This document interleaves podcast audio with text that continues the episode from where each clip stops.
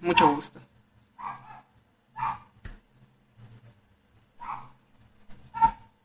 Estamos en vivo.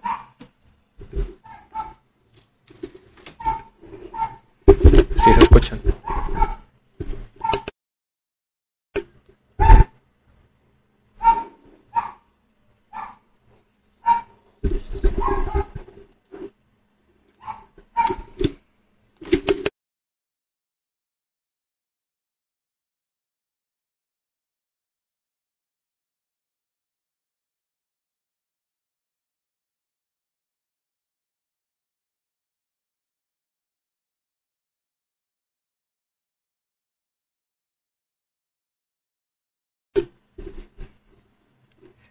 Hola, mucho gusto, Benji. ¿Qué onda, Benji? Muy bien, ¿tú? Pramito porque, bueno, eh, tenemos otras cosas que hacer también de todos los proyectos que les hemos estado platicando a los a los cajos de- dentro de estas últimas tres semanas. Hoy es uno más, hoy vamos a hacer uno más, entonces estamos grabando temprano, ¿no? Es un tema que no se debería grabar tan temprano, pero X, YOLO. Como ya lo leyeron todos ustedes en el título, vamos a hablar de Exorcismos, volumen 2. El buen Ferni, el buen Ferni hoy, hoy es la cabeza, el Ferni hoy, y él es el que va a manejarnos dentro de esta hermosa aventura llamada Exorcismos, porque pues él manda, ¿no? Pero bueno, como, como ya se dieron cuenta, eh, estos temas venden, ¿no? Así que denle like, suscríbanse y todos los que nos están escuchando en Spotify, ya, ya vi las, ya vi los números, hay muchos que nos escuchan sin seguirnos, síganos ya, raza, no manches. Pero nada, bueno. Hablaremos el día de hoy de exorcismos y para eso también tenemos estos dos grandes invitados que nos van a contar historias macabrosas también. Ustedes, ustedes, ¿cómo les dicen a su público?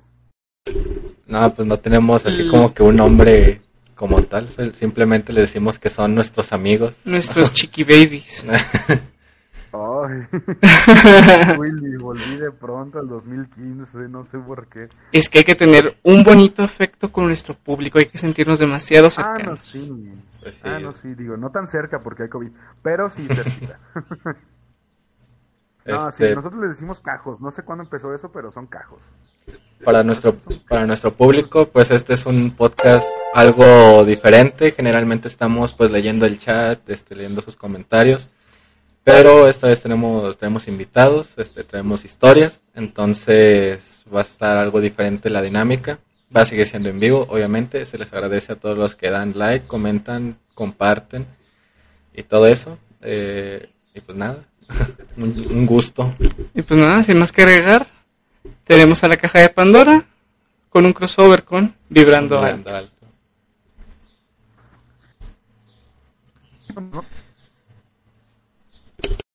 una cosa, ¿no? Vamos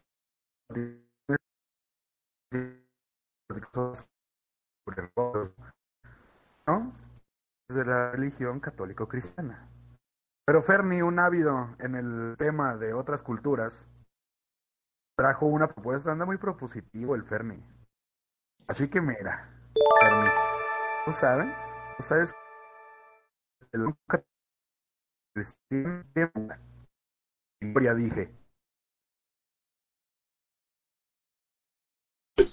Wow.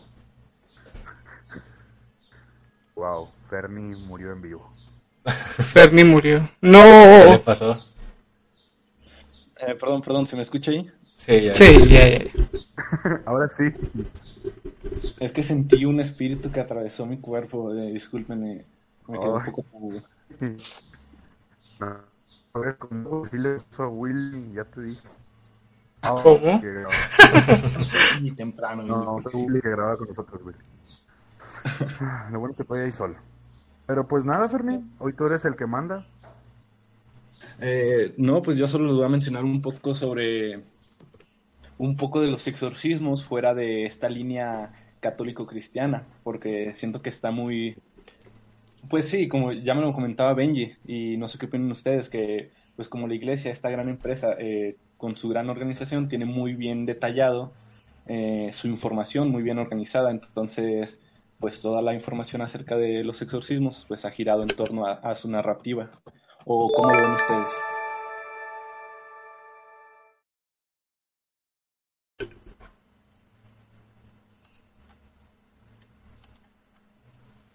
¿Ustedes qué tanto politizan en su podcast? Primero que nada, a lo mejor ellos... ellos a lo mejor no politizan nada. ¿Qué es politizar? Yo sí, me Primer contexto, que es politizar. No, o sea, en- no, o sea, es que por ejemplo la caja de Pandora le mienta a la madre tanto al PRI, al PAN, al PRD, a Morena, al PAN, Ah, que chinguen a su madre.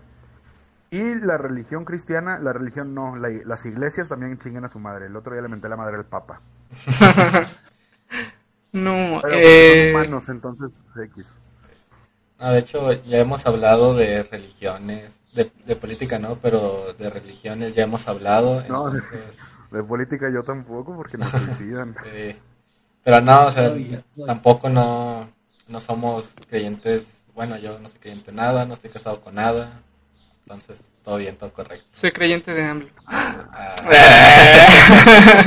Oh, no. No es cierto, no es cierto, es broma, es broma. Usted no se burle del presidente. Pero bueno. Entonces, Ernie, puedes mentarle la madre a cualquier religión, no pasa nada. Gracias, gracias. Pero no, yo no, yo no vengo a aventar madres, Benji. Yo vengo a. a Así que informar chinga su madre el Papa. Muy bien. Eh, pues de la posesión y del exorcismo, pues los datos se remontan a la antigüedad, posiblemente a, a partir de las primeras creencias chamánicas, en que los espíritus de los muertos podían hacer daño a los vivos. Los, cha- los chamanes es- entrenaban, estaban en un entrada- eh, estado de trance para encontrar el, el alma problemática y descubrir de ella la forma de acabar con el dolor de la víctima.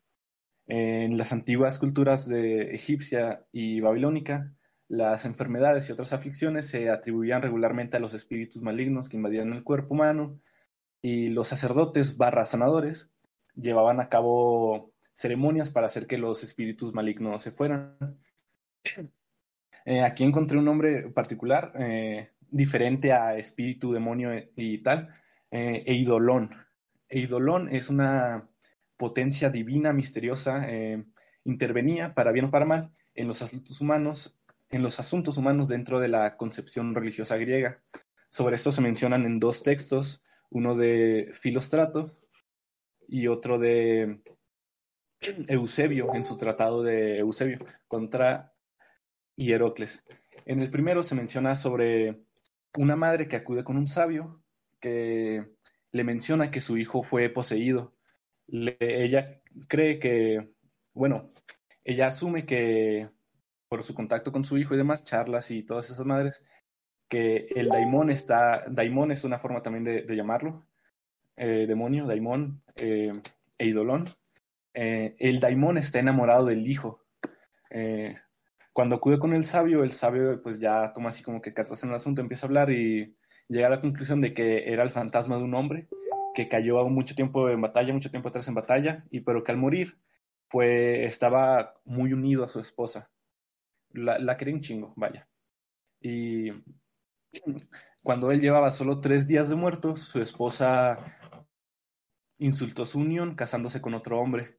Y la consecuencia de esto fue que él llegó a detestar el amor hacia las mujeres y se transfirió por completo a este niño. Otro, otra vez. ¿Cómo, güey? Ay, qué incómodo. Sí, bueno, ¿qué se puede esperar? eh? Y digo, hablando de religiones, claro que se van a introducir en niños, ¿no? Eh, chinguen a su madre todos los violadores sacerdotes. Y los Eh, violadores una general chinguen a su madre. Tontos. Chinguen a su madre una vez, Simón.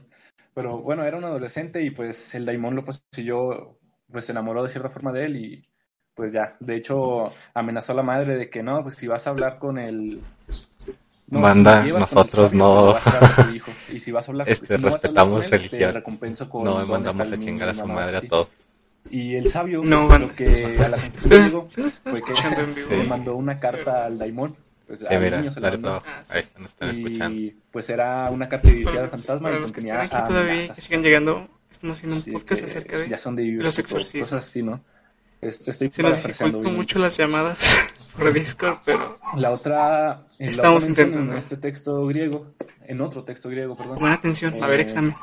se menciona a Apolio de Tiana, este era un filósofo griego igual. Eh, en una audiencia, un joven está, tenía la mala reputación ya de libertinaje, de pues de eh, reírse de cosas indebidas, de, gritar, llorar y de hacer así como que comportamiento muy irracional. Eh, en esta audiencia eh, está hablando Apolios de las liberaciones cuando el joven se echa a reír a carcajadas y así como haciendo burlas, ¿no? Insultos y la madre. Apolo, Apolonios, entonces, eh, lo mira y le dice, no eres tú quien perpetra este insulto, sino el daimón que impulsa sin que lo sepas. Y pues, en efecto, el joven se, se dice, se menciona que estaba poseído por un daimón y, pues bueno, Apolios lo contempló. eh, cuando contempló al fantasma, al eidolon, eh, este comenzó a lanzar gritos de miedo y de terror. Y el fantasma juró que dejaría en paz a- al joven y que nunca se apoderaría de ningún hombre, pero pues este güey Ap- Apolonios quería una prueba y le dice el fantasma que va a mover un jarrón cuando abandone el, cuerpo del niño. Y en efecto, cuando ocurre así como que un- una cosa rara, el niño se tira al piso y se frota los ojos como que acabara de, de despertar. Y de fondo, en esta sala que estaban, se tira un jarrón.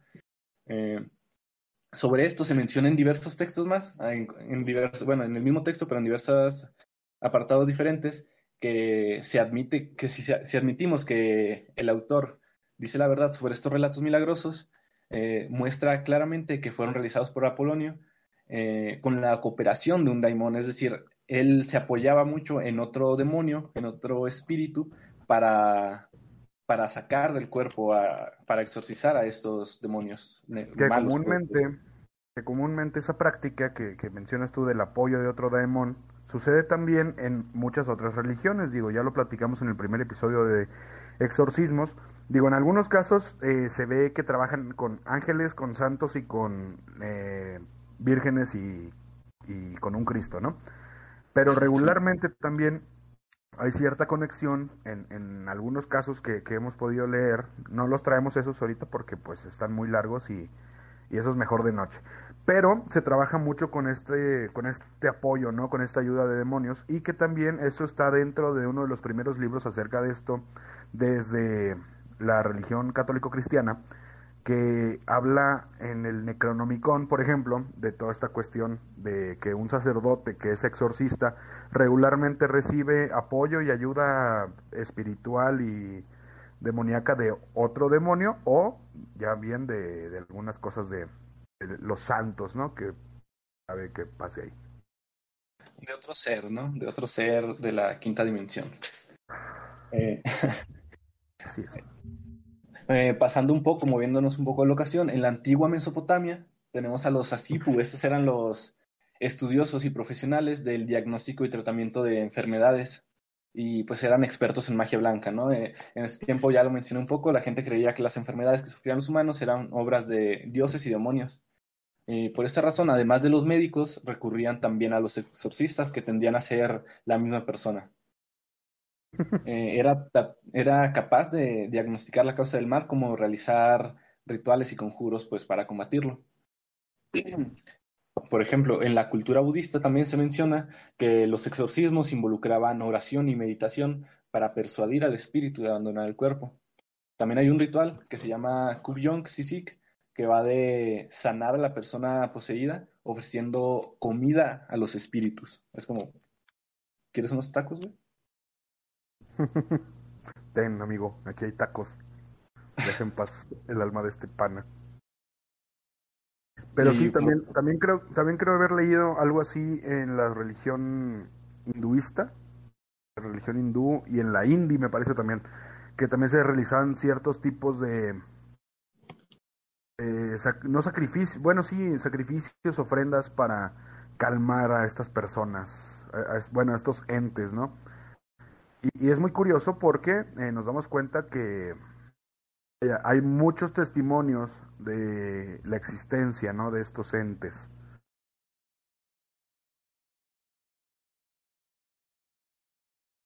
Así es, y pues, pues van variando mucho y pues vas a encontrar un poco de todo, ¿no? De diferentes rituales a lo largo de, de la esfera.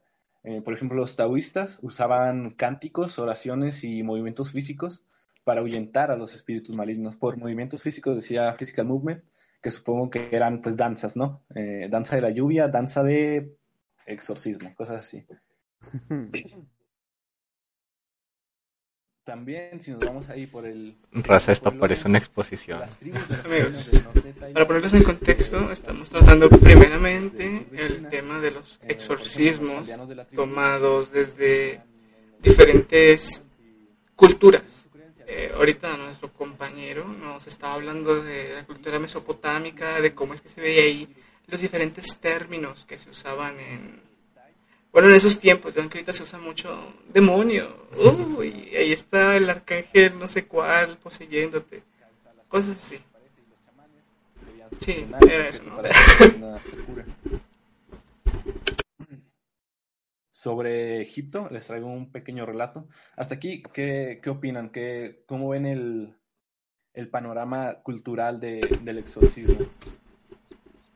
La verdad, yo no sabía nada de lo que estás contando. Por eso no hemos aportado nada, porque no sabíamos nada, no, investigamos, por así es la plática, chicos, no se preocupen ustedes por eso. No, pero la verdad se escucha muy como... ¿Cómo es esa palabra? Muy... Muy... Muy fuerte. O sea, son cosas que jamás me imaginaría que ya tenían un concepto desarrollado desde pues esos tiempos. Sorprendente, pues. Bueno, es sorprendente. Pero la verdad es algo muy sumamente interesante, en mi opinión. Yo no creía que pues ya veían el concepto de exorcismo como tal eh, planteado, pero de diferente manera, obviamente, porque eran tiempos distintos. Ya ven que ahorita pues estamos usando mucho los términos eh, posesiones, que te está poseyendo el arcángel tal, la verdad no me sé ni los demonios, así que ni me los pregunten porque no me lo sé. Se supone que los demonios son representaciones de los pecados, por ejemplo, que la lujuria, que el, el avaricia. Y es que, mira, yo, yo, yo pienso que tenemos testimonios tan antiguos como la sociedad misma, por algo. O sea, claro, la desinformación siempre ha existido y claramente también siempre ha existido el, el confundir o sea, nos topamos con que hay registros vaticanos de personas que fueron exorcizadas cuando en realidad nada más tenían alguna algún tipo de esquizofrenia, algún tipo de paranoia y cosas así. Pero si te das cuenta, también hay relatos muy muy certeros antiguamente de sociedades muy antiguas que que, que te hacen decir que neta porque al final de cuentas este tipo de rituales eh, no dejan de ser ciencia en esos tiempos, pero no dejan de ser ciencia. Si realizar ese tipo de rituales era por algo y a lo mejor funcionaba. Eso, a eso me refiero, o sea, tenían una prueba y, tenían prueba y error, habían hecho ciertas cosas y no habían funcionado y de pronto hicieron algo que funcionó y dijeron, ok, esto es bueno. A lo mejor... Aquí nos agarramos y lo vamos adaptando a la situación. ¿eh? A lo mejor, y esto es lo que yo pienso, no, digo, no investigué nada del tema, pero algunos de los, yo siento eh, que algunos de los rituales que ya habíamos estudiado, por así decirlo, antes que los pocos que nos enseñaron en la escuela o de los que hayamos escuchado, este, fuera de que hayan sido un exorcismo y nosotros ni en cuenta de que nada más lo tenían así como de que ah, es, es un ritual que tenía tal cultura, pero pues en realidad era un exorcismo. Y, estos, estos rituales eh, en conjunto, bueno, no en conjunto, pero una suma de todos estos rituales antiguos, vaya, sociedades y, y civilizaciones antiguas, son la suma, digo, han, han ido creando los exorcismos actuales. O sea, como le decía hace rato a Ferni, o sea, eso de que un demonio te apoyaba, son cosas que suceden todavía en, el, en, el, en los exorcismos vaticanos. Eh, la cuestión de hacer ciertos rituales, no de bailes, pero sí de oraciones y cánticos, también sigue sucediendo en los, en los rituales vaticanos. Entonces, vemos bien que la, la religión católico-cristiana actual está hecha de muchos pedazos de muchas religiones. Digo, tiene una base, tiene una base judía, tiene una base eh, griega, tiene bases romanas. Entonces, es una mezcla de todos estos rituales y es lo que tenemos más cercano a esas épocas, pienso yo, este tipo de, de rituales que nos van nos van mostrando, ¿no? Pues bueno, yo, yo siento de que bueno, a ver, yo siento de que el, la católica es que bueno se dice que fue como, como tú dices fueron bases de algunas otras religiones como lo son la romana, la griega el, la latín, pero yo creo que más que nada es porque las Biblias estaban escritas en, ese, en esos idiomas. O sea, si te das cuenta, hay Biblias que te dicen que estaba escrita en griego, que estaba escrita en latín o que estaba escrita en romano. Y por eso de ahí hay algunas historias o hay algunos libros que no concuerdan como tal. Ah, sí, digo, eh, también lo platicamos, creo que ya lo platicamos en un episodio o no, no estoy seguro, que por ejemplo cuando traducen la Biblia, los, los, ¿cómo se llama? El Antiguo Testamento, se traduce a la lengua latina, se traduce al latín, está mal traducido, por ejemplo, la palabra virgen nunca es mencionada en la, en, la, en, en el Antiguo Testamento, sin embargo, eh, en un error de traducción, que lo tradujeron en lugar de del hebreo al latín, lo tradujeron de manera griega, lo, lo tradujeron del griego al latín, que la palabra era, ay, era, era joven, vaya, significaba joven, no me acuerdo cómo es la palabra. La palabra era joven y hablaba el Antiguo Testamento que iba a ser una joven que iba a tener a el Hijo de Dios y que no sé qué, pero no una virgen. Sin embargo, a la iglesia le pareció más comercial y de una y, y para tener un mejor control sobre la sociedad dijeron, ¿sabes qué? Así déjalo, chavo, no pasa nada. Y eso nos lo topamos con que, y, y eso nos hace toparnos con, con unas malas, las malas traducciones nos hacen perder ciertos fragmentos en la historia. Pero también ya hablamos aquí, también en este episodio, en este episodio, en este canal, que, eh, por ejemplo, la, eh, la festividad de la Navidad, de la Natividad, pues en realidad es en otras épocas, o sea... No sí, podemos... que debió de haber sido como en julio o algo así por el estilo. En septiembre, sí, porque... Sí. Pero la empataron con los romanos, con, el sol, con la fiesta del sol invicto, entonces también era una manera más fácil de adoctrinar a más personas para que no se viera tan... Oye, pero eso es muy raro, ¿por qué harían una fiesta en septiembre? No, no, no, mira, es en la misma en los mismos días que tú, pero nomás tiene otro nombre, o sea, ¿sabes? Y eso es parte de eh, esa gran empresa, ¿no? Que fue. ¿Qué es? Vaya. Pues sí, pero bueno, este, continuemos con la historia, que nos desviamos un poquito. pero nomás un poquito, no, ni tanto. Pero qué bonito es. La plática. Oye, pero a mí, a mí me dijo Willy que ustedes traían un, unos casos, unos casos bonitos, de exorcismo. Pues es, bonitos. no tanto. No tanto.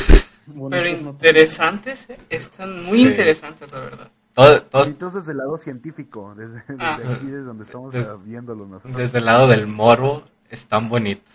Desde el lado ya viéndolo así con perspectiva y con historia, están feos, porque terminan en tragedias. Bueno, casi todos. O bueno, sí, sí, podemos considerar que terminan en, en tragedias. Sí.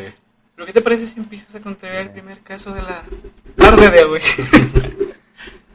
pues porque ya iba a preguntar por qué en tragedia, pero mejor cuéntenos. Sí.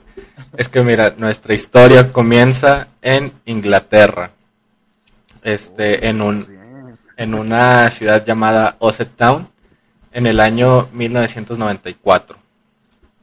En, hay, este, quiero empezar con la, con la historia un poco adelantada. En, en una tarde, como ya les dije, en, en, Inglaterra, en 1994, la policía encontró a un señor llamado Michael Taylor deambulando por la calle, totalmente desnudo, ensangrentado y gritando, esta es la sangre de Satán. Para ponerlos ya ahora sí en contexto y contarles la historia de cómo fue que la policía lo encontró de esta manera, este, pues, pues va, ellos les voy a contar la historia. Y hay que poner un poco en contexto de cómo era Michael Taylor antes de estar en dicha situación. Este, este hombre, al que ahora lo voy a empezar a llamar Mike, ya para no decir Michael o su nombre completo. De cariño, de cariño. Sí, De pan. de panas. Ah, ya somos panas, ya, que Ya. ya dile Mike, el buen Mike. Simón. Tien- este, tenía 31 años de edad en ese entonces, en el 94. Te- Era casado, tenía cinco hijos, un perro. Y los vecinos dicen que era una persona, bueno, que era una familia muy amigable, muy alegre, este, y que a Mike se le reconocía más que nada el amor que él sentía hacia sus hijos y a su esposa, pero sobre todo a sus hijos aunque tenía serios ataques de depresión porque tenía algunas lesiones en, la espalda que eran graves y pues esas lesiones le impedían tener un trabajo estable. En ese entonces, eh, la ciudad tenía un alto porcentaje de ciudadanos religiosos, pero ellos este, no eran tan religiosos, o sea, ayudaban en, una que otra labor de la iglesia y donaban de su dinero, pero no eran tan creyentes.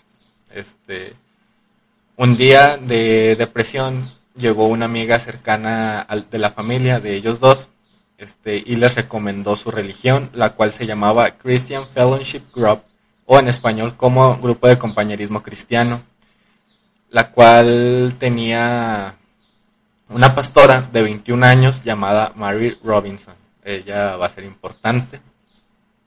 Este, y pues ya entraron a esa a dicha secta, que pues sí, era era una secta, no era, no era una religión como tal, era una secta.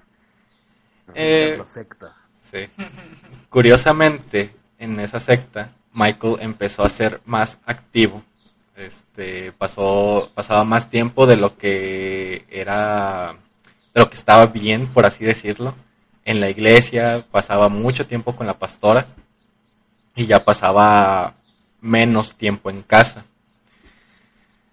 Eh, este, durante, así fue durante un año. Ellos dos, la pastora y Mike, hacían rituales para sacarle los pecados a la gente. O sea, hablaban en idiomas raros, pero solamente era como para, no, no sacarle los pecados, sino como que para perdonárselos. Ellos hacían exorcismos para perdonarle los pecados a la gente de ahí mismo de la, de la secta. En las noches de luna llena, eh, lo que son Mike y Marie se persinaban el uno del otro, el uno al otro, para alejar las malas vibras de, de la pues de la luna llena, pues, que traía la, la luna llena. O sea, según su secta estaba mal que hubiera luna llena. Pues, Tremenda referencia a Vibrando Alto, nuestro podcast. ya. Bueno, ya. Continúa. Este, pues ya llegados a este punto, pasó casi que un año donde Mike hacía todo esto y pues como les digo, pasaba menos tiempo en su casa y más tiempo en la iglesia. Se confirmó a puerta cerrada que había algo entre Mike y la pastora. Este, la esposa de Mike, la, la esposa de Mike notó que había cambiado. Eh, notaba un comportamiento errático, discutían mucho, pasaba menos tiempo con su familia, tenía creencias muy diferentes a antes de llegar a dicha secta. Ya no, No, ya no quería de igual forma a sus hijos como lo como ya estaba acostumbrado, por así decirlo. Y ¿En qué, ella, años, ¿En qué años estamos en este caso, perdón? en el 94, 95 todavía, 94. sí, un- Oh, un no, un 94, padre distante en el 94. sí. Qué curioso.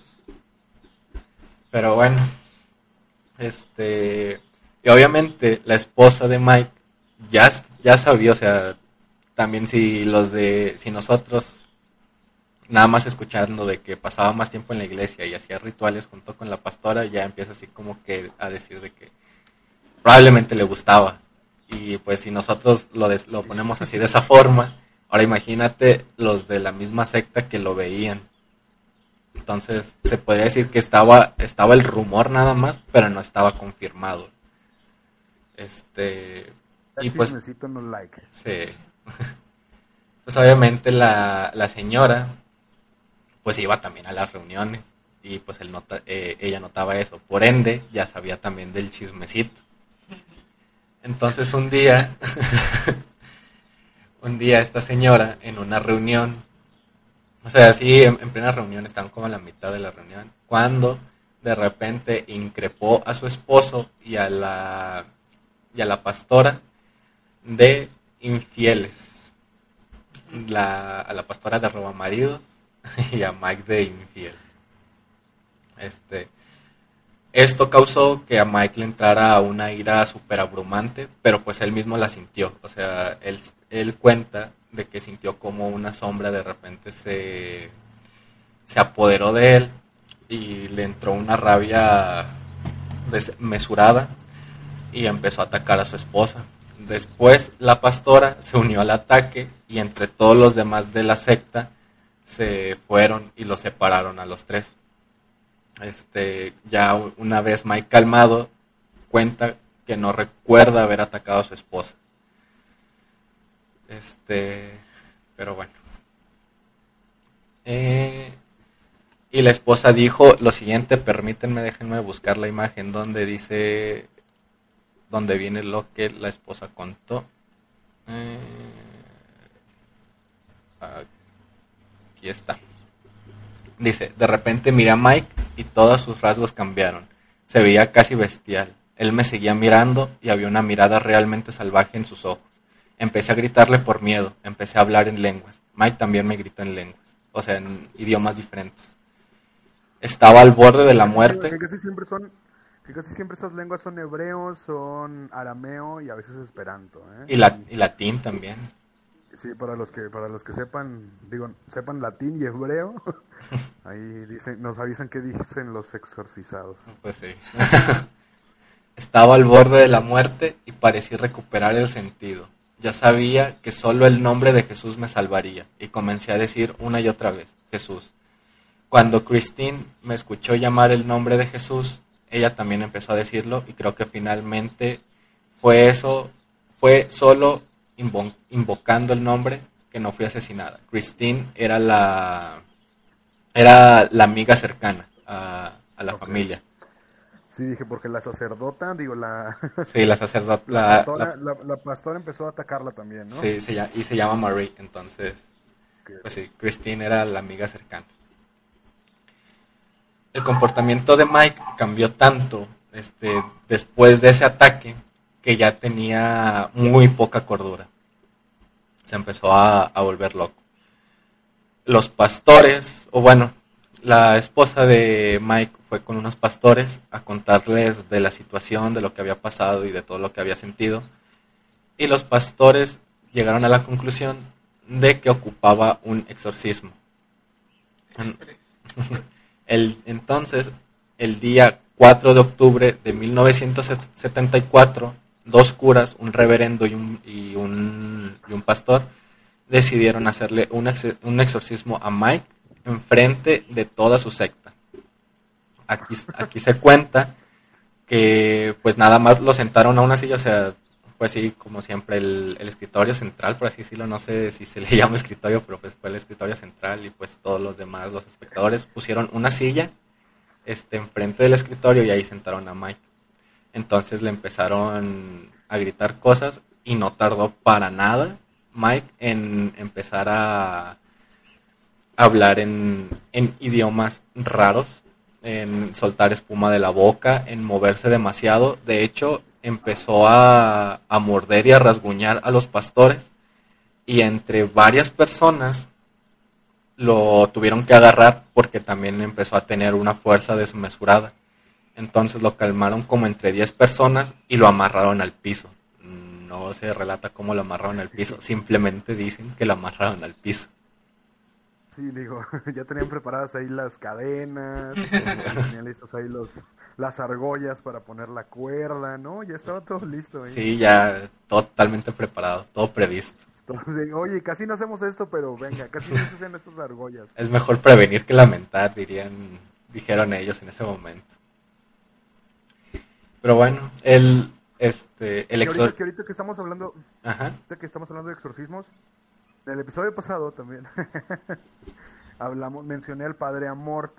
El Ajá. padre Amort es uno, fue uno de los exorcistas más grandes de todos.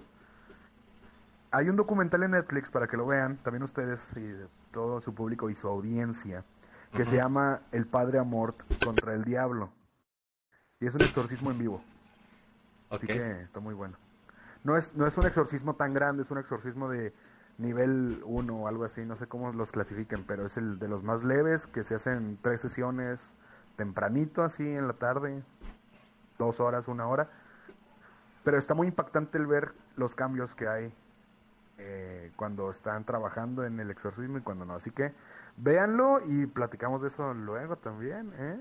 Es una trampa, banda. Se les va a meter el chamuco en la casa. Cuidado.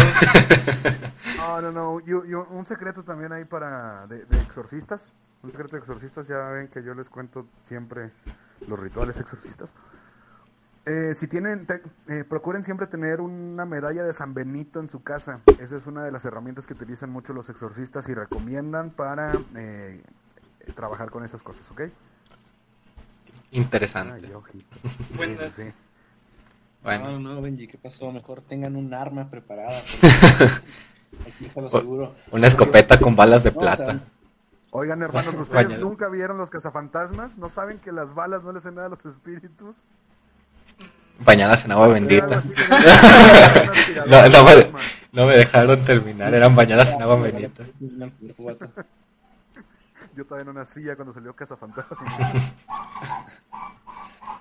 Pero bueno, amigos, siguiendo con el relato, el exorcismo duró ocho horas o un poquito más.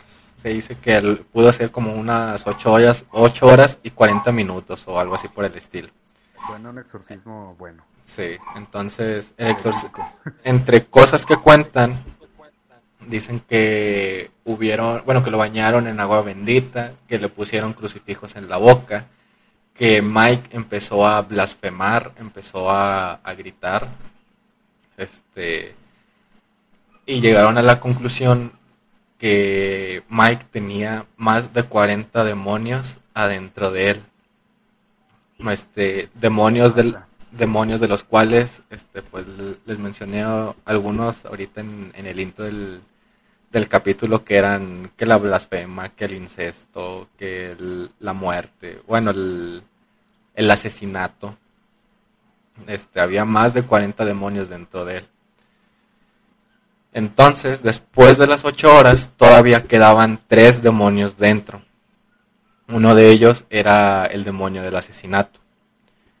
La pastora, este, Marie, tuvo una visión, la cual ella pensó que le estaba hablando Dios, donde le decía que dejaran a Mike libre, o sea, que le dijera ella a los pastores que dejara a Mike libre, porque si no, el demonio de la muerte iba a matar a toda su familia. Entonces, los, los pastores pensando en, en, bueno, tan incrédulos, pensaron que, que estaba diciendo la verdad, que, probablemente Dios fue la que, fue la, fue la que le habló. Lo dejaron libre. Entonces, aquí es donde entra la historia que les conté al principio. De que los policías en la mañana encontraron a, uno- a un hombre deambulando por la calle, totalmente desnudo, ensangrentado y gritando, esta es la sangre de Satán.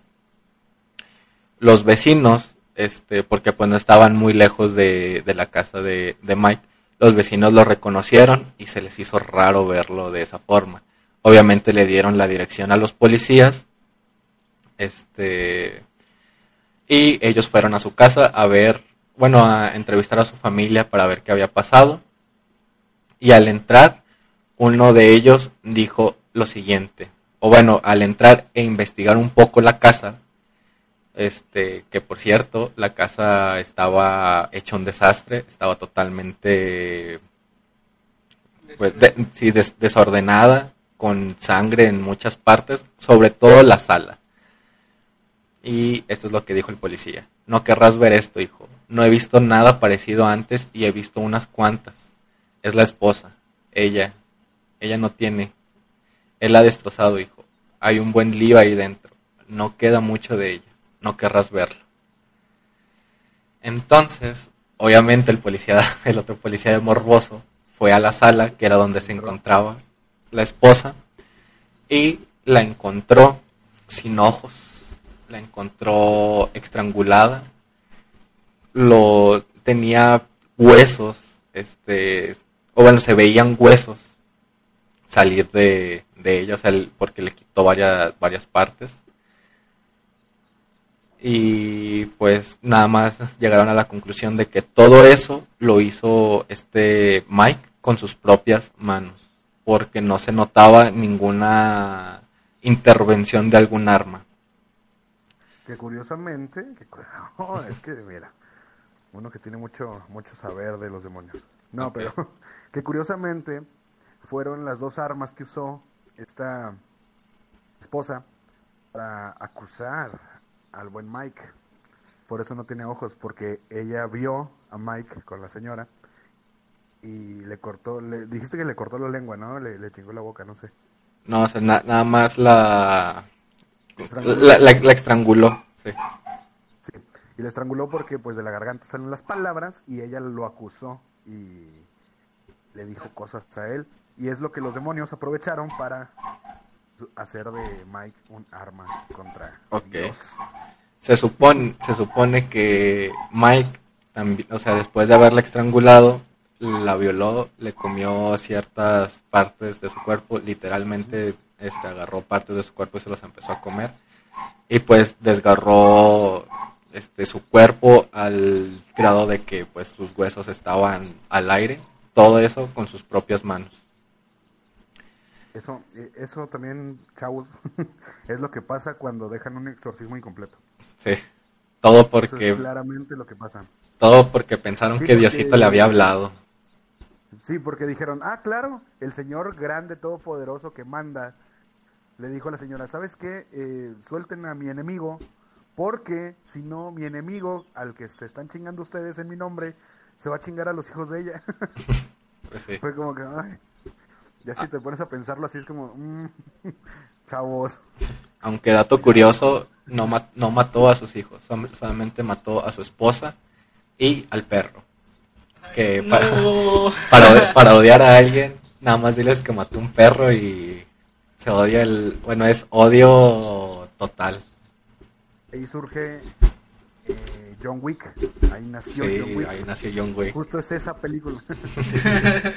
no, pero, pero sí, de hecho si nos damos cuenta en muchos relatos de exorcismo, lo único que hacen de daño a otras personas es de que los empujan por las escaleras, los golpean, cosas así, pero no llegan cuando, cuando todavía no están enojados, vaya los demonios, por llamarlo así, no hacen nada tan grave contra otra persona.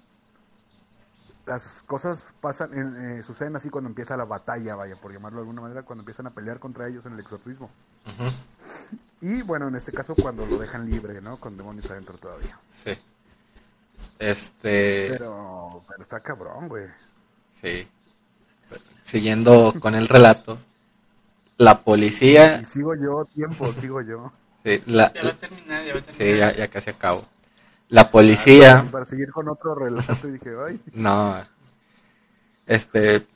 La policía lo llevó, pues obviamente, a, la fiscalía. En ese, en ese momento, Mike ya estaba más tranquilo, ya estaba, pues, consciente, pues, de lo que... No, no recordaba nada de lo que había hecho, pero sí estaba consciente y él dijo lo siguiente, o sea, cuando le preguntaron sobre los hechos, él contó sobre el, el exorcismo y dijo lo siguiente, fue una noche larga, bailaron a mi alrededor y quemaron mi cruz porque estaba teñida con el mal. Me tuvieron en la iglesia toda la noche, mira mis manos, estaba golpeado, el suelo, el poder estaba en mí, yo no podía deshacerme de él y ellos tampoco podían. Llegaron muy tarde fue obligado por una fuerza en mi interior a destruir todo lo que vivía dentro de la casa. Los policías obviamente dijeron, este güey está loco. este y lo que hicieron fue llevarlo a un hospital mental en lo que esperaba el juicio, porque pues, obviamente luego, lo, metieron al, a, a, juicio. El juicio, el juicio fue en el, en el 75. Este, y fue condenado a ocho años de prisión.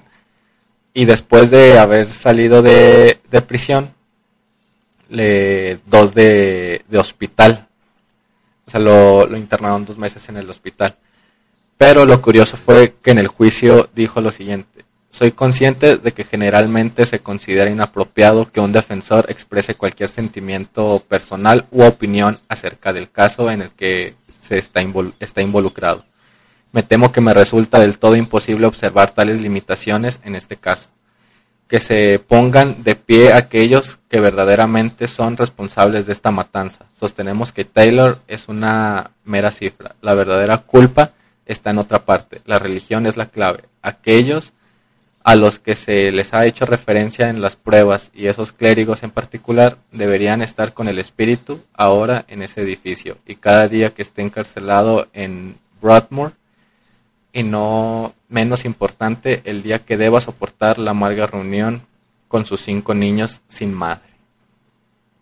Esto lo dijo el juez, creo, este, al momento de sentenciar a, a Mike. Bueno, él después, después de esos ocho años de prisión y, y dos de hospital, no se supo nada de él hasta el 2015, donde Mike seguía, se seguía diciendo que estaba loco. Eh, y lo sentenciaron a tres años más de prisión y a otros cinco en hospital psiquiátrico por intento de violación a una menor. Este, y pues obviamente ya cuentan de que en ese entonces ya no estaba para nada acuerdo. Por eso le dieron más tiempo en el hospital psiquiátrico. Por eso chicos nunca dejen inconcluso un exorcismo. Así es. Terminen de condenarlos y mandarlos al infierno. Pero bueno, esa fue mi, mi historia. Ahora le toca el Willis. No, le toca a Benji. Benji, Ah, bueno, ¿qué Benji. historia nos traes para nosotros? ¿Cómo? ¿Qué historia traes para nosotros, Benji? Ah, no, yo les traigo una bonita. Es la posición de Clara Germana Cele. Benji, Dígame. antes de que empieces, quiero mencionar algo así súper rápido eh, sobre, sobre esto mismo, sobre las posiciones. Y eh, en- sobre algo que ha- había checado que me acordé ahorita por, por lo que mencionaba, ¿no? De que el demonio, pues, como que fabricó esta premonición, ¿no? De la, de la chava esta, de que ella vio a, a Dios, al Señor, y que le dijo, pues, algo. eh, que en la mayoría de los rituales se seguía como que la misma línea, ¿no? Y uno de los principales pasos era identificar al, al, al demonio o al genie, en este caso. El genie es como, lo conocían así, en, eh, así se menciona en el Corán, es, es egipcio. Y era importante identificarlo porque, por ejemplo, si era un genie pagano, se le consideraba muy peligroso ya que no tendría ningún respeto por Dios ni por la moral religiosa. O sea, no tendría reparos en dañar al anfitrión o en comportarse de forma caprichosa. En cambio, por ejemplo, para un anfi- anfitrión musulmán, un genie, un demonio musulmán, eh, se le considera menos propenso a dañar al anfitrión porque pues era más fácil negociar con él apelando a su sentido del bien y el mal, a su moral religiosa, etcétera, etcétera. Entonces, en este tipo de exorcismos también es bien importante identificar con qué, con qué se está tratando, porque igual es un algún demonio pagano. Por eso me gusta salirme así un poco de la religión cristiano-católica, esa madre. Y pues igual le, dices el Padre Nuestro y no le hace nada y no juega contigo y, mata a tu perro, no sé. Y que realmente también esto también se hace en, la religión católica cristiana porque cada- digamos que cada demonio tiene una debilidad, llamémoslo así. Tienes que saber, tienes que obligar al demonio a decir su nombre para saber con qué, qué cosas tienes que hacer o usar para pelear contra él. Demonios que no soportan, no sé, por decir algo, un crucifijo de madera oscura y hay otros que no soportan eh, una imagen de la Virgen y hay otros que no soportan, o sea, cosas así. Y eso es lo que, lo que también se hace en los rituales. ¿eh? Y, y eso solamente, y eso solamente apoya mi, lo que, lo que les decía de que a final de cuentas la religión católico cristiana, que es actualmente una de las organizaciones más grandes del planeta, está hecha de muchos pedacitos de muchas cosas. O sea, de muchas culturas, de muchas religiones. Está hecha de pedacitos. También estos rituales.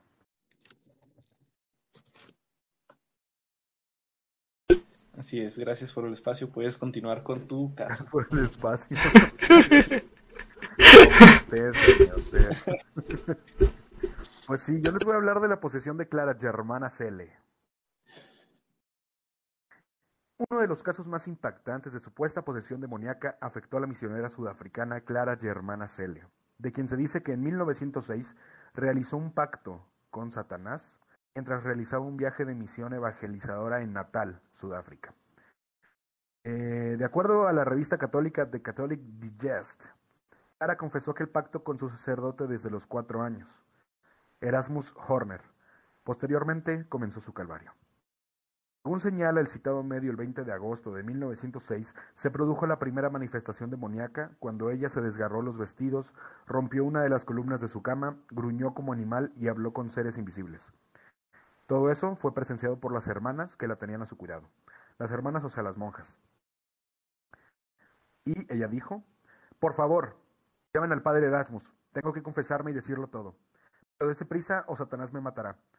Me tiene en su poder, no llevo nada bendecido. He tirado todas las medallas que usted me dio. Me has traicionado, me habías prometido días de gloria, pero ahora me tratas cruelmente. Esto les habría dicho en un momento de lucidez. Hasta esa fecha, todo el grupo cercano a Germana Cele la había considerado como una joven de 16 años normal. Sin embargo, tenía algunas ex excentricidades que llamaban la atención de la comunidad eclesiástica. La historia dice que el agua bendita se secaba cuando se le rociaba en misa, pero su reacción con el agua corriente de llave era normal. Además daba fuertes gritos cuando le acercaban una cruz. Según el libro The Devil's Breed, Exorcism, Past and Present, los casos más complejos se daban cuando ella lograba levitar hasta un metro sobre el suelo, lo cual era observado en su habitación y en la iglesia. Clara flo flotaba a menudo hasta metro y medio del suelo, unas veces verticalmente con los pies hacia abajo y otras veces horizontalmente con el cuerpo flotando sobre la cama. Permanecía en una postura rígida y ni siquiera la ropa se le veía abajo. Se le venía abajo, como hubiera sido normal, declaró el padre Erasmus Horner en la oportunidad. Se dice también que en una oportunidad, mientras le estaban sujetando, le tiró un rayo a una monja que estaba arrodillada frente a ella rezando. Luego de eso la mordió en un brazo dejando una marca similar a la mordida de una serpiente. El 10 de septiembre de 1906 se dio el permiso para el exorcismo de Clara Germana Cele, el cual fue llevado a cabo por el padre Erasmus y el padre Mansuet, quien era rector de la misión. De acuerdo a The Catholic Digest, los ritos comenzaron a las 6 de la madrugada, se extendieron hasta el mediodía, continuaron a las 3 de la tarde y duraron hasta medianoche. En aquella oportunidad, Clara atacó a los dos padres, aunque finalmente el demonio dijo que iniciaría su retirada a través de una nueva levitación, eh, la cual se llevó a cabo ante 170 testigos en la capital de la misión, en la capilla de la misión, perdón. Sin embargo, en enero de 1907 la joven tuvo una recaída e hizo un nuevo pacto con el diablo. Es que también, o sea, otra vez hizo un pacto con el diablo, en el cual había desarrollado los mismos comportamientos que había tenido un año atrás. Aquel exorcismo desarrollado por los mismos sacerdotes tuvo lugar el 24 de abril de 1907 y duró dos días. Retirada definitiva del demonio había quedado marcada por un fétido olor que se sintió en el lugar. Posterior a eso, Clara Germana Cele nunca más volvió a ser víctima de una posesión eso se sumó que nunca recordó lo que sucedió.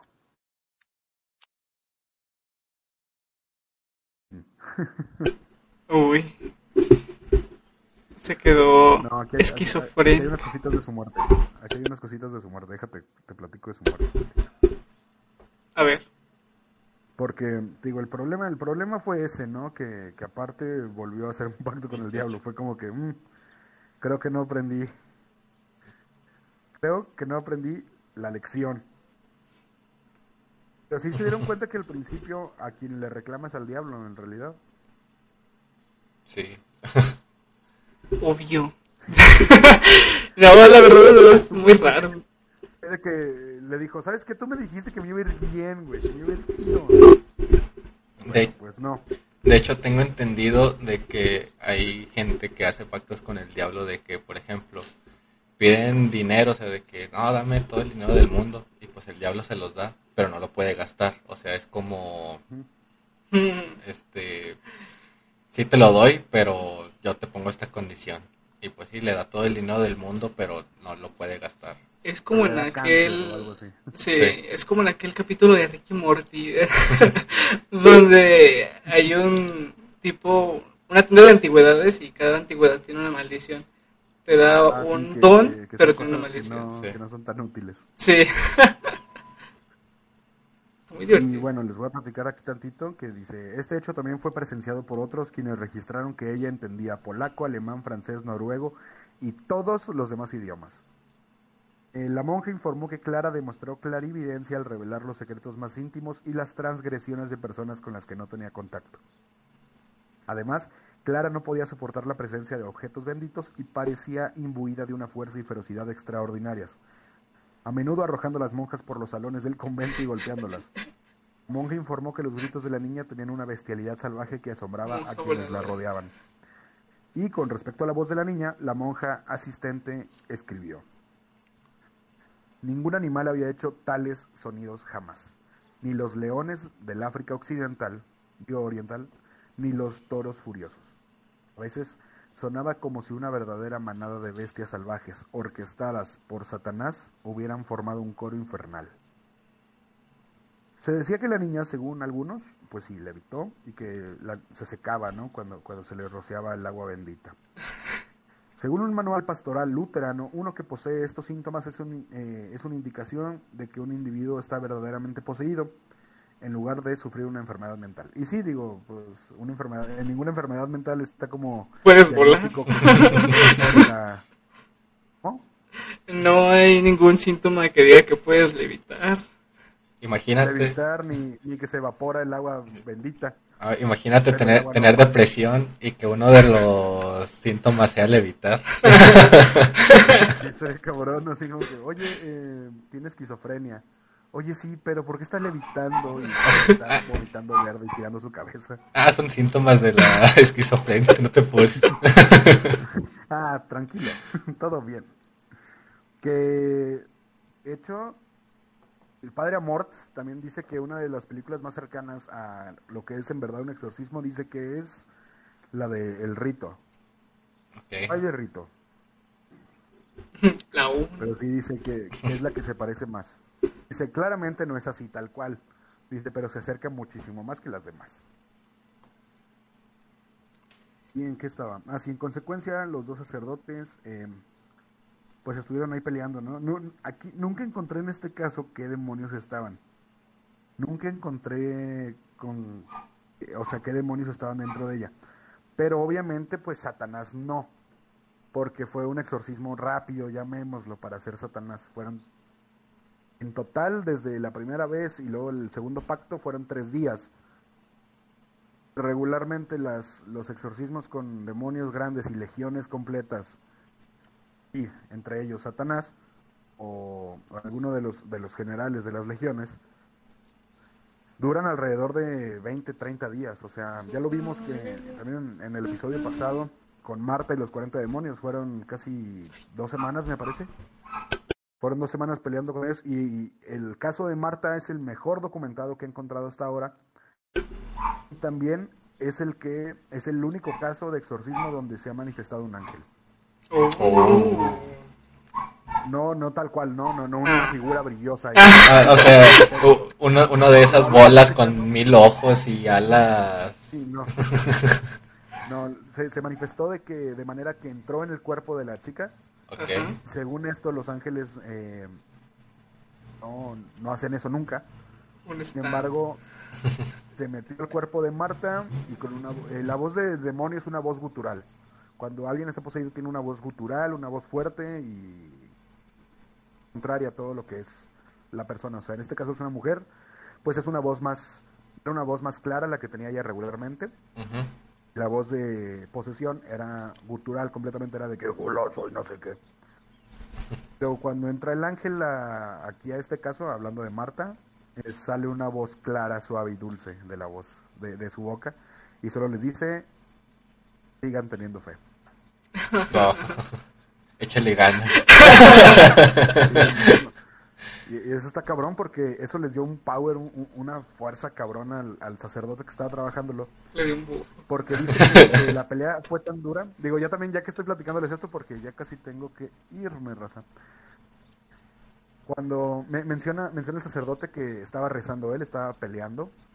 Llegó un punto, porque el, el que documenta todo este caso es un periodista, un periodista español que estaba ahí a documentar y lo documenta todo tal cual, o sea, perfectamente el señor.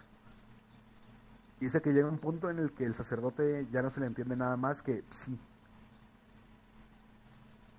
lo está diciendo sí, sí, sí, sí, sí, sí, sí, sí, sí.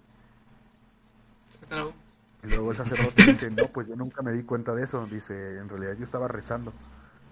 Pero también esa fue una manifestación del ángel, porque sí, en realidad es el nombre de Dios. No, no sé cómo estuvo eso, pero que eso hizo, de hecho, más rápida la expulsión de los demonios. Ok. Estos curiosos, ¿eh? Vaya dato perturbador. Sí. No sé por qué me imagino Pero, a las posesiones de ya sea demonios o ángeles, así como si te estuvieran dando un poder muy cabroncísimo. Es como de, wow. Pelea entre bien y el mal. A Yo creo que sí, o sea, yo, yo sí lo veo también así muy... Pero, pero te digo, o sea, vean el, el video de, del Padre Amor contra el Diablo. Es más, yo digo, mira, nosotros tenemos que terminar la grabación el día de hoy, pero si ustedes se van a quedar platicando con toda su racita, que ojalá así sea, pueden verlo, véanlo, véanlo con ellos. Sería muy cool. Lo haremos. Seguiremos en vivo nosotros todavía. No se preocupen. Solo volteen, solo volteen la imagen para que no les caiga el copyright. Está en Netflix. Netflix, patrocínanos. No, sí, no, de hecho está muy, está muy bonito, está muy padre y se ve muy real. Más porque creo que es, es uno de los últimos exorcismos que hace el Padre Amort antes de fallecer. Oh. El Padre Amort realizó a través de su vida unos 70.000 exorcismos. Y de que Eh, hay falleció. exorcismos más eh, de causas naturales. Tenía ya 92 años, me parece, cuando murió. Jovencísimo. Hombre. No, sí, y, y llevaba 75 años peleando contra el demonio, o sea, algo así también. Llevaba como 70, 65 años peleando con... No sé, Con por, el diablo. No, no sé por qué imagino el diablo eligiendo a las personas de que va a poseer, de que, ah, sí, voy a poseer, esta, por ejemplo, a esta persona. Y luego llega el padre.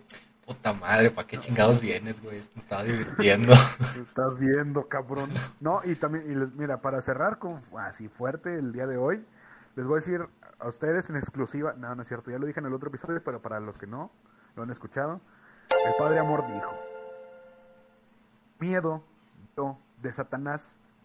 ¿Por qué he de tener miedo yo de Satanás si yo soy un enviado de Dios y él solamente es un simple mono cilindrero de él? Uy, amaneció brava.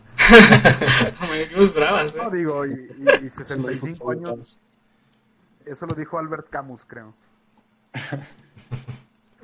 Pablo Eso lo dijo Coelho. Marx. ¿No lo dijo Einstein ese pedo? No, pero sí, está muy bonito, está muy divertido y, y en serio creo que es necesario que lo vean porque es una es una cosa que pues no estamos acostumbrados a ver, o sea, estás acostumbrado a ver, ah, sí, levitan y vomitan verde y giran su cabeza, pero pues eso también es para vender, o sea. Entonces, pues es, importante también que no se se dejen engañar, raza, vean las cosas reales. Bendíganse. Y si quieren, ¿no? Bendíganse. Persínense después de ver este, este podcast, después de escucharlo. No, sí, sí, y aparte, o sea, las personas que son creyentes o no creyentes en la iglesia católica o cristiana o en lo que ustedes quieran, la única manera de estar libre de todas esas cosas y de que no te pasen cosas feas es teniendo fe y ya, o sea, en lo que tú creas y en lo que tú quieras, teniendo fe y no cometiendo cosas feas para no les pasen esas cosas. Que de hecho el Padre Amor también decía, ay, aquí mamando al Padre Amor. Ojo, Decía, eh, el Satanás escoge a sus víctimas, a, a sus, a quienes va a poseer, porque intentan ocultarse de él, porque intentan no encontrarse con él. Mm. Mientras tú sigas pensando y en tu día a día, ay no, qué miedo, qué miedo Satanás y qué miedo el diablo y todo esto, es una puerta, es una entrada porque estás pensándolo y estás haciendo como una señal, ¿saben? Sí. ¿Se acuerdan cuando, cuando en Avengers, cuando están buscando el tercer acto, que ponen todos los, todos los emisores de ondas gamma en los techos? Sí. Nosotros somos ondas gamma, entonces eso, eso es lo que hace que, que te posee el diablo, ¿ok? Así que cuídense mucho, recita de eso. y si alguien de ustedes conoce a alguien que esté atravesando un exorcismo o algo así, o lo vayan a exorcizar, háblenos, háblenos, nosotros podemos ir a grabar, no pasa nada. Nosotros le movemos ese pedo, no hay pedo. No, fíjate que no me, no me considero todavía como que pudiera yo hacer algo útil en el exorcismo. Tengo bastante conocimiento, pero no podría pelear yo contra el diablo. Pero, pero podemos grabar y monetizar, raza, así que avisen. Como no, batalla de rap contra el diablo. ya sé que, Un, free- un me freestyle. sorprendido ahora que te conozco más, Satanás. No comprendes el arte, tampoco la paz. No mames. Ojalá rimas. Pero pues nada, así es el momento de que nosotros nos retiremos. Muchas gracias a Vibrando Alto por estar con nosotros en este episodio. Muchas gracias a ustedes también por estar aquí con nosotros. No, hombre, un día de estos vamos a hablar chido. Un día de estos hacemos un episodio largo y los dos transmitimos si quieren y todo, ya, chido. Pero lo que pasa es que cuando cuando creamos este, creamos no, cuando citamos este programa el día de hoy, se me había olvidado que tengo unas cosillas que ir a checar. Cosas de la vida ah, incluso, incluso ayer le dije a Fermi que, ah, no, sí, grabamos tres horas y no sé qué. Pero, pues no me acordaba que tenía cosas que hacer. Perdónenme, Rosita. Hasta hace rato, güey, me dijiste, ah, no mames, tengo que ir allá. Sí, pero pues mira, es por una buena causa y vamos a trabajar mucho en esos proyectos. Así que esperemos que todo salga bien, ¿sí? Sí, Muchas bien. gracias a Fermi y Axel por estar con nosotros. Eh, ustedes se van a quedar todavía en vivo, ¿no? Sí, nosotros vamos a seguir en vivo. Y como en unos Fermi otro rato más si ustedes quieren. y como en unos dos o tres días más va a estar este podcast en nuestro canal de YouTube, este por así decirlo completo. No, o sea, pues con, con la historia que trae Willis ahí escrita. Con el Digo, DLC, si quieren, ahí Con les dejo DLC. Fermi. como guste. Como guste, No, pues a, a nosotros, este, pues no, Yo solo les digo que yo sí me tengo que ir y pues tenemos que cerrar el episodio de La Caja de Pandora de este día. Muchas gracias a todos por escucharnos, muchas gracias Ferni por estar con nosotros. Chido, Benji. Nos vemos, este es un episodio extra, este es un episodio extra, de hecho es premio para ustedes en la semana, Rosita. Y pues nada, me retiro, nosotros somos La Caja de Pandora, estuvieron con nosotros vibrando alto y recuerden que el hombre que no conoce su historia está condenado a repetirla. y, sigan, y sigan vibrando alto, raza. Eso sí lo dejé. Eso sí lo dejé, me gustó. Pero pues perdón, Racita, pero es que me tengo que ir porque les digo, no me acordaba que tengo que ir a hacer eso. Voy a, con una fundación, eh, van a empezar unas campañas de, de enseñar a leer a, a niños eh, en situaciones de vulnerabilidad y pues vamos a estar trabajando con, con esa fundación, entonces tengo que ir a, hacer eso. Perdón, en serio. No te No, no preocupes, Benji, preocupes. que te vaya muy bien. Con cuidado. Otra semana, otra semana lo, lo organizamos chido y hablamos largo y tendido del tema que ustedes quieran o así, o cosas espantosas Sí. ahora sí de noche. Va, va. Jugando bolas. Vamos a hablar el hablar de demonios, de demonología. La noche. Va, va, va. No te preocupes, Benji. Ahorita tú concéntrate en lo que tengas que hacer. Y hazlo bien. Excelente. Entonces nos vemos, muchas gracias chicos. Eh, un saludito y a todos los que nos están escuchando vibrando alto, también vayan a seguirnos y si les gusta el contenido, si no pues no vayan y ya nomás. Sí, ya dejamos tus redes en los comentarios. Muchas gracias por pasarte. Y ahí, ahí, ahí les dejé mis links. Sí, ya, ya los pusimos. Ahí está. Gracias, raza. Se les quiere, se les estima. Un abrazo. Cuídense. Vaya con Dios, Benji. Vaya con Dios Dios. conmigo. Ya, pues, Amén, bueno. hermano. Adiós. Bye. Ferni, ¿te quedas o te vas? Eh, un ratillo, tengo un, un tiempillo. Va. Bueno, para los que nos siguen escuchando aquí en el podcast de Vibrando Alto, nosotros no hemos terminado. Aún queda una bonita historia. Quizá hemos estado hablando mucho de personas foráneas a todo esto que es Latinoamérica. Pero, que no sé si tú has escuchado, Ferni, tú, Axel, han escuchado de algún caso de algún influencer, por así llamarlo, que haya tenido una experiencia como esta. Mm, No, la verdad es que no. Mm, creo que no. O bueno, cuando estaba investigando sobre la señora que le sacó los ojos a su hijo, este me salía mucho en recomendados este el- un, pues sí, de, otro youtuber que vivía cerca de ahí, que según se había muerto el hijo, o bueno, ese ese hijo, ese chico que se había muerto. Pero la verdad es de que se veía bien falso y donde los caché fue porque supe que el niño no estaba muerto. Entonces, pues, era falso. Así que no, no he escuchado. Fue lo más cerca que he escuchado. Bueno, pues permítanme introducirles a la famosísima youtuber colombiana Paulette. No sé si la conozcan, es una youtuber, blogger y gamer de belleza y misterio. ¿La conocen? No. Yo no. ¿Tú, Fermi, la conoces? Eh, no, no había escuchado hablar de, de ella. Bueno. Esta ¿Qué famo... pasó con ella? Bueno, vamos a contarla. Esta famosísima youtuber, de hecho, tiene más de 5 millones, ¿verdad? Sí. Ah, Es que no sé leer números. Acá arriba está el canal, tiene 6 millones. Ah, actualmente tiene 6 millones. Pero ella, su historia es muy interesante. Cuando yo la conocí en aproximadamente, ¿qué será? ¿Tres días? No, no, tengo mucho siguiéndola. Ah, Como 2018 más o menos. ok. Aproximadamente la conocí por esos tiempos. Me la recomendó una amiga que era muy cercana a mí. Y me dijo, si te gusta el misterio, síguela. Ella sube muchas cosas acerca de terror, casos paranormales, hasta exorcismos. Y pues dije, va, vamos a darnos el gusto para ver qué pasa. Mi sorpresa fue que actualmente yo dejé de verla como por un año. Porque ya sabes, me interesaron otras cosas, no me metí mucho al misterio, etcétera. Pero al momento de volver a meterme a este canal, ya no era lo mismo. Trataba temas muy, muy diferentes. Como, por ejemplo, casos, pero no ya de, ya de miedo, o sea, de terror, involucrando demonios. Los hacía más casos misteriosos, más casos acerca de asesinatos, secuestros, etcétera. Hasta llegaba, tiene una serie muy popular que es acerca de los efectos Mandela. Está muy buena, se la recomiendo. Pero bueno, volviendo a la historia, yo me puse a investigar acerca de por qué, por qué ella ya no hace este tipo de contenido pues más explícito, Paranormal. paranormal. Bueno, la historia es esta.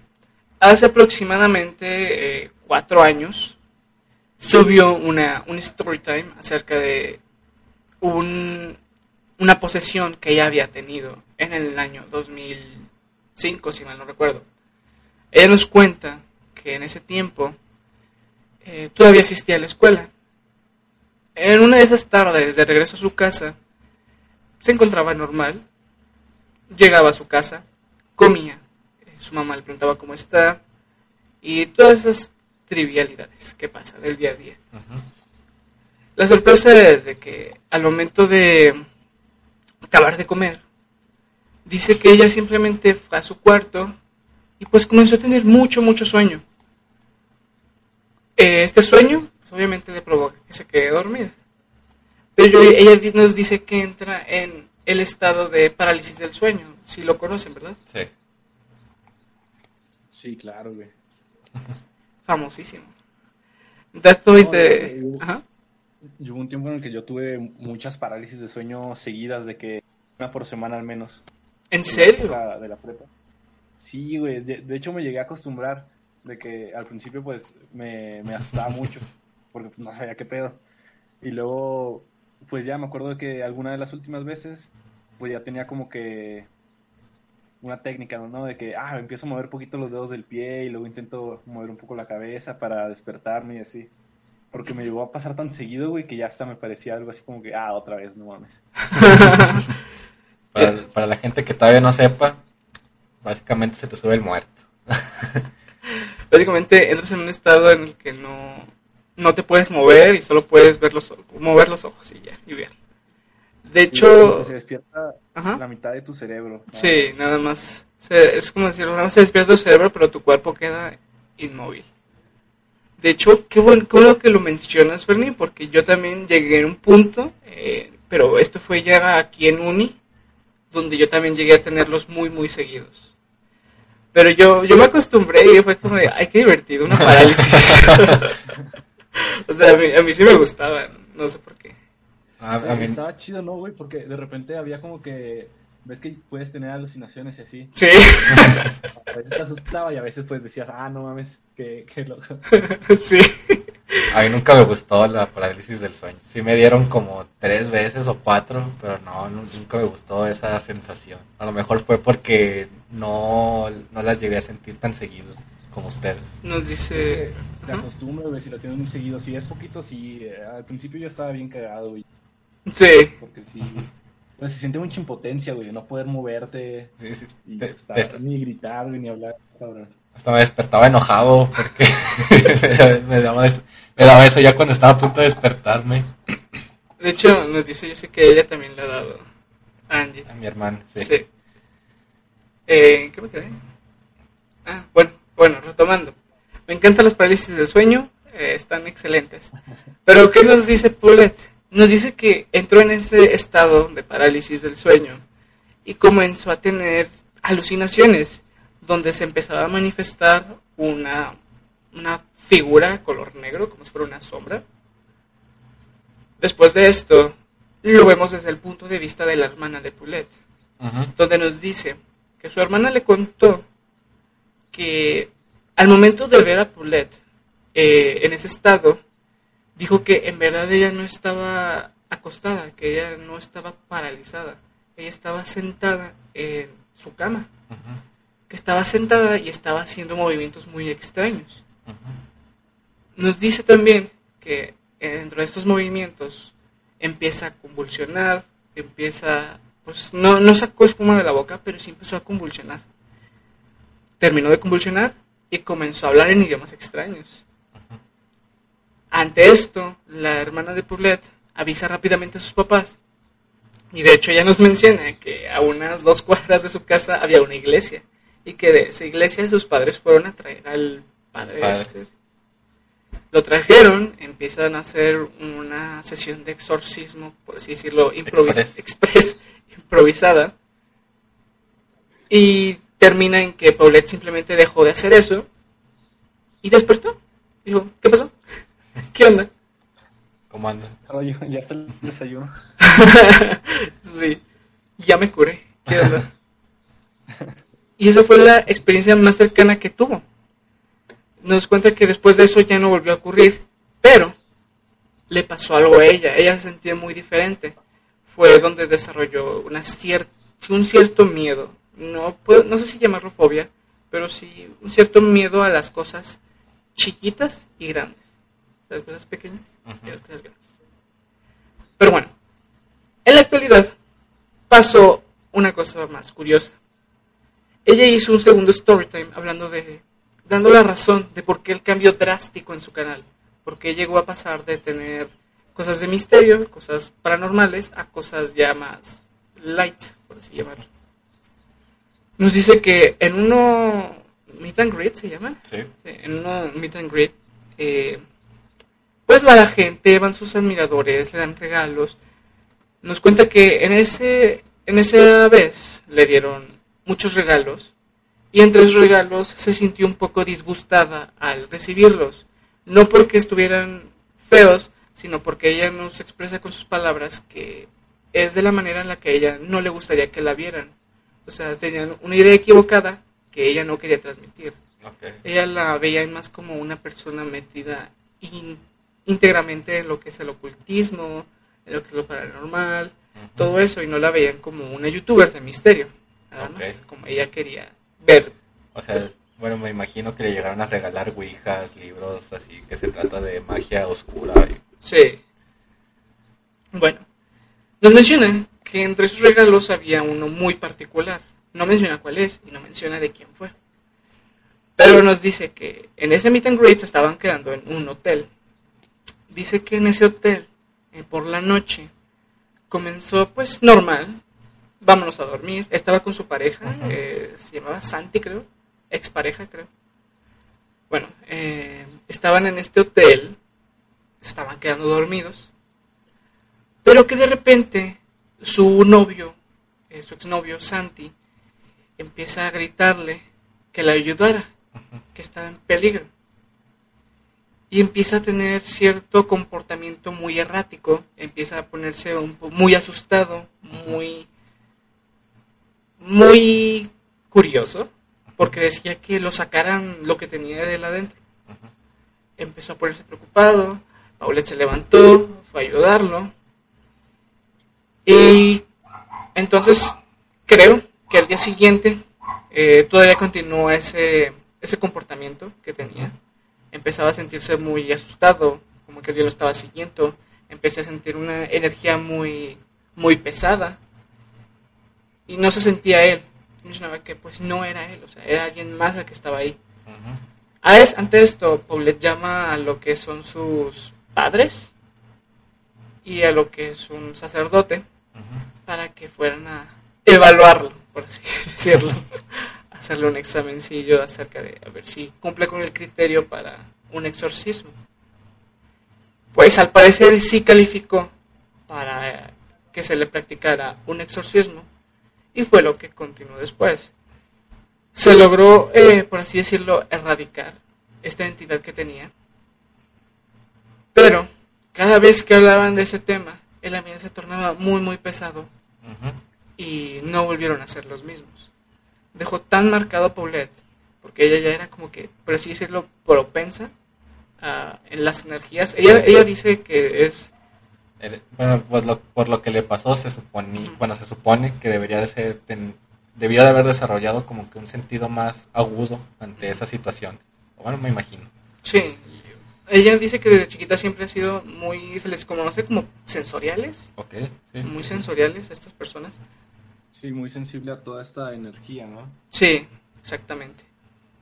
Y ante esto, pues, yo digo que fue un factor que provocó esto. Dice que, aunque hay personas, seguidores, que le regalan las cosas bien, o sea, no se lo regalan mal pero pues también hay otras que le quieren hacer, por así decirlo, daño. Que ella mencionaba que en este regalo en particular había un trabajo, un trabajo de brujería y debido a este trabajo de brujería, fue la carga tan negativa que llegó a tener una posesión su novio Santi, su exnovio.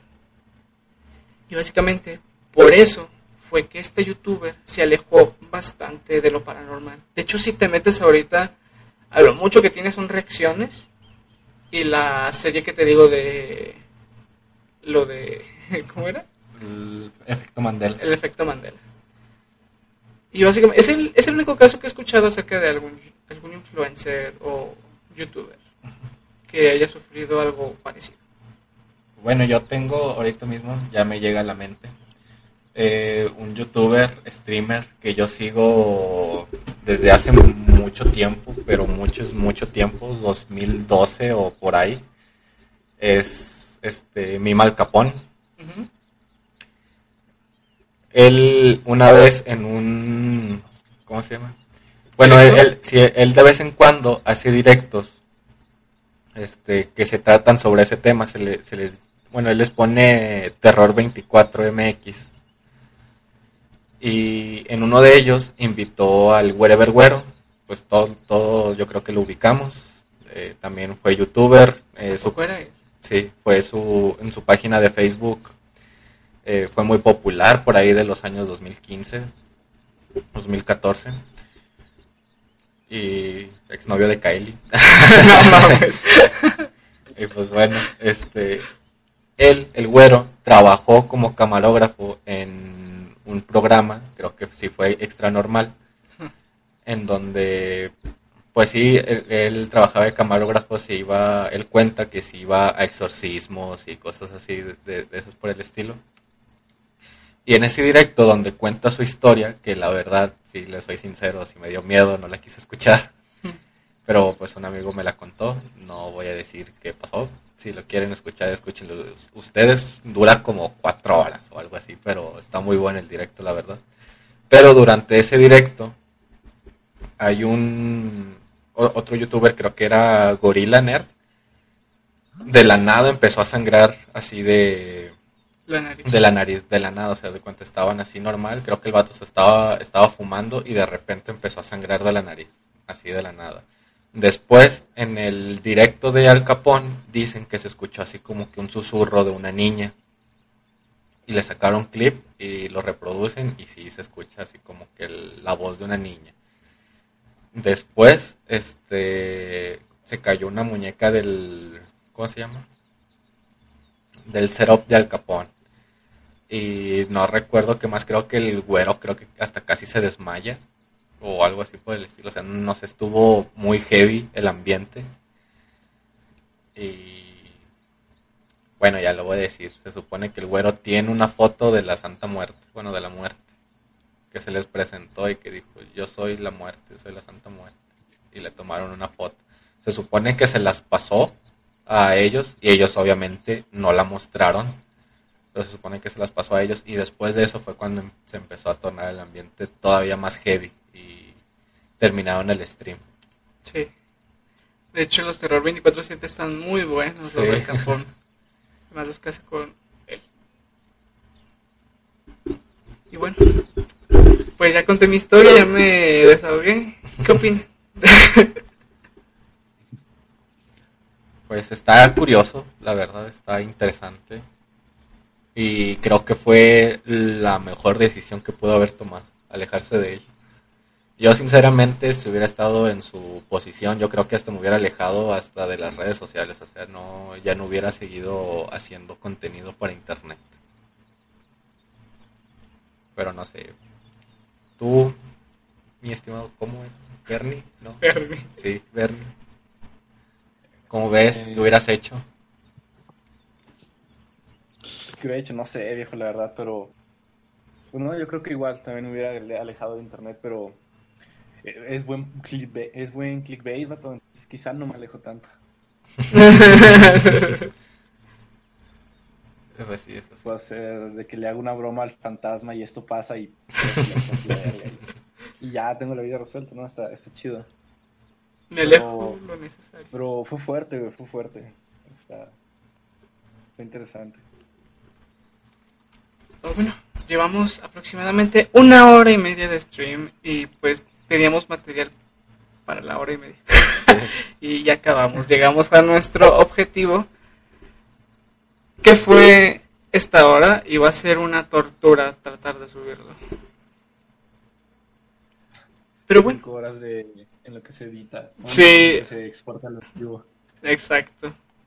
Para que se exporte en HD, como dice Excelito, dice y se en subir al YouTube se tarda como 8 horas en subirse los videos. No mames, neta. Sí, en, mi casa los videos de como una hora y media, más o menos, se tardan unas 6, 7 horas.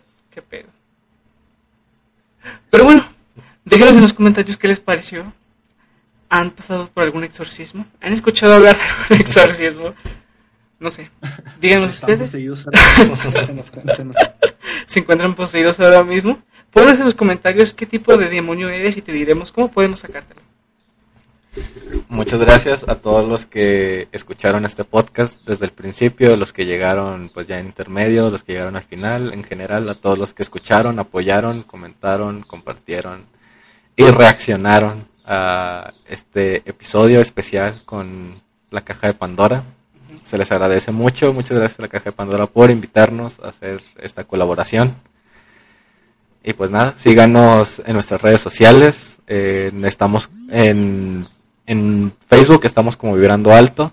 En YouTube Y en Spotify estamos como Vibrando Alto Podcast. No sé cómo podemos eh, encontrar la caja de Pandora, si eres tan amable, Bernie, de, decirnos. Eh, igual en todos lados la caja de Pandora. Ok. la, en YouTube, en Facebook y en Spotify. No sé dónde más tiene Benji y las redes. Sí, aquí tengo la de YouTube. ok, la caja de, Pandora Podcast, este, para que lo busquen ahí en YouTube y en, en Facebook y en Spotify. Bueno, estuvo con nosotros Axel. Eh, Willis. Y nuestro compañerísimo de la caja de Pandora, Fer... Perdón, me resulta complicado decirlo. Pues, bueno. Pues, gracias, un, gusto. Igualmente, hermano, igualmente. bueno, esperamos traer próximas colaboraciones.